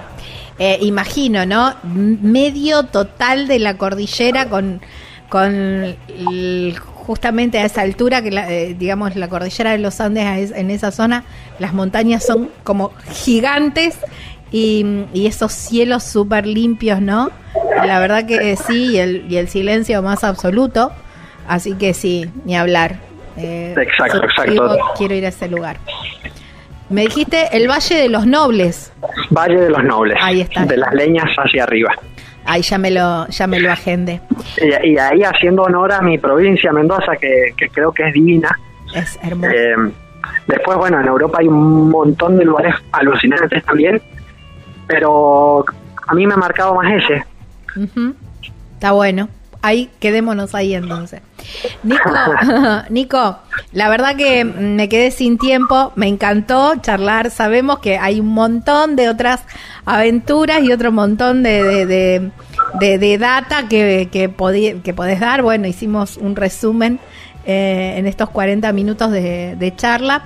Eh, ¿qué, es, ¿Qué es lo que se viene? ¿Qué travesía se viene ahora? Eh, bueno, ahora la verdad tenemos bastante trabajo, así que tengo un año que va a estar acá en Argentina principalmente. Eh, quería viajar a Australia porque es una zona que no conozco, todo el sudeste asiático, todo era mi plan, pero bueno, proyectos de obra me han hecho mantenerme. Así que hasta que no termine de ejecutar los, proyectos con los que estamos, eh, será moverme por acá por dentro de Argentina, aprovechando esos, esos días libres para conocer eh, todo el norte argentino, en este caso, que estoy trabajando ahí. Así que bueno. Igual, en el norte argentino tenés para hacer dulce de lugares, así que ni hablar. Eh, Totalmente. aprovechar cada, cada uno de los lugares porque te corres 30, 40, 50 kilómetros de cualquier centro, centro, alguna población y ya tenés lugares increíbles, así que ni hablar, van a poder disfrutar un montón. Totalmente, y aparte tengo que decir que he pecado y en vez de conocer mucho mi país, que conozco bastante, pero al ser mi lugar he ido dejándolo un poquito de lado y no conozco, por ejemplo, todas lo que es Jujuy, eh, Tucumán, conozco muy poquito, todas esas zonas, así que ahora que justamente estoy moviéndome por ahí, voy a aprovechar a turistear. Sí, aprovecha porque, digamos, tu provincia es hermosa, pero el norte argentino te deja sin palabras, realmente te deja sin palabras. Y yo rescato mucho, si bien todos los lugares tienen la gente y la gastronomía del norte, la verdad que es increíble, es toda una experiencia viajar al norte argentino, así que aprovechalo y disfrútalo mucho. Nico, te agradezco muchísimo y bueno, ya te espero por acá porque sé que hay algunos trabajos por acá, por el sur de la provincia de Santa Fe, dando vueltas, así que te, te vamos a estar esperando con un rico pescado asado del, del Paraná. Bueno, Gaby, te agradezco y un placer, un placer la charla con ustedes. Bueno, abrazo enorme. Saludos. Chau, chau.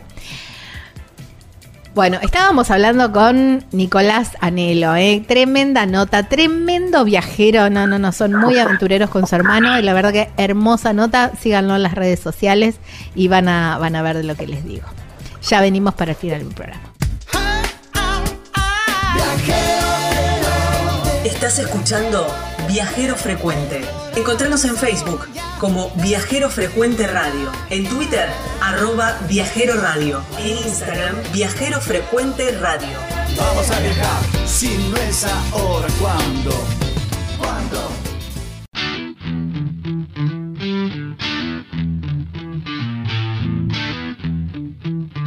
Wow, qué lindo programa. Me encantó, me encantó todas las propuestas que estuvimos haciendo y espero que ustedes también lo hayan disfrutado tanto como yo. El programa es el número 365, así lo encuentran en Spotify si quieres volver a escucharlo, si quieres recomendarlo, si quieres guardártelo, decir, a ver, para, para, dijo algo, este tip no lo tenía, lo voy a anotar, me lo voy a agendar, me bajo esta, esta nota porque me interesa. Bueno, ahí lo tienen ¿eh? en Spotify Viajero Frecuente Radio, programa 365. Por supuesto, también en YouTube nos encuentran como Viajero Frecuente Radio. Los invito a suscribirse. Gaby Jatón es mi nombre, Lucas Giombini es quien edita y nos volvemos a encontrar la próxima semana en esta misma radio, en este mismo horario, para seguir hablando de lo que más nos gusta, viajar. Chau, chau. Buena semana.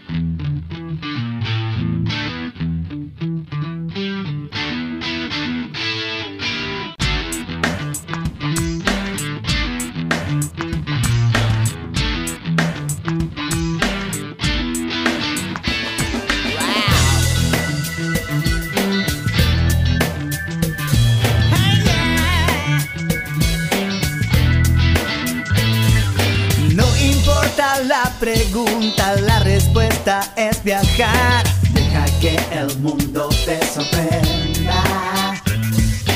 Disfruta del camino, no hay prisa en llegar. Y respira en la naturaleza. Viajero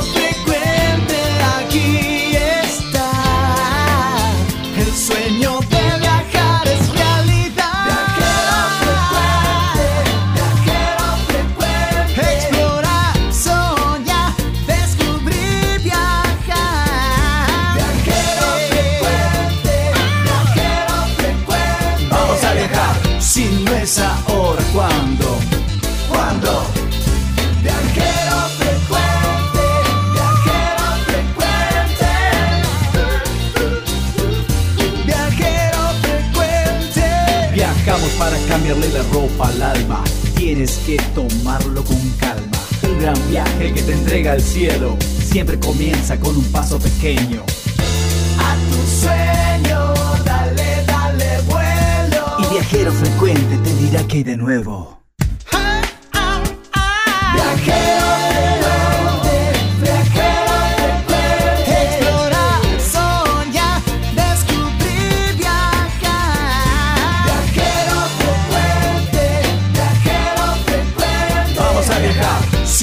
pensa ora quando, quando?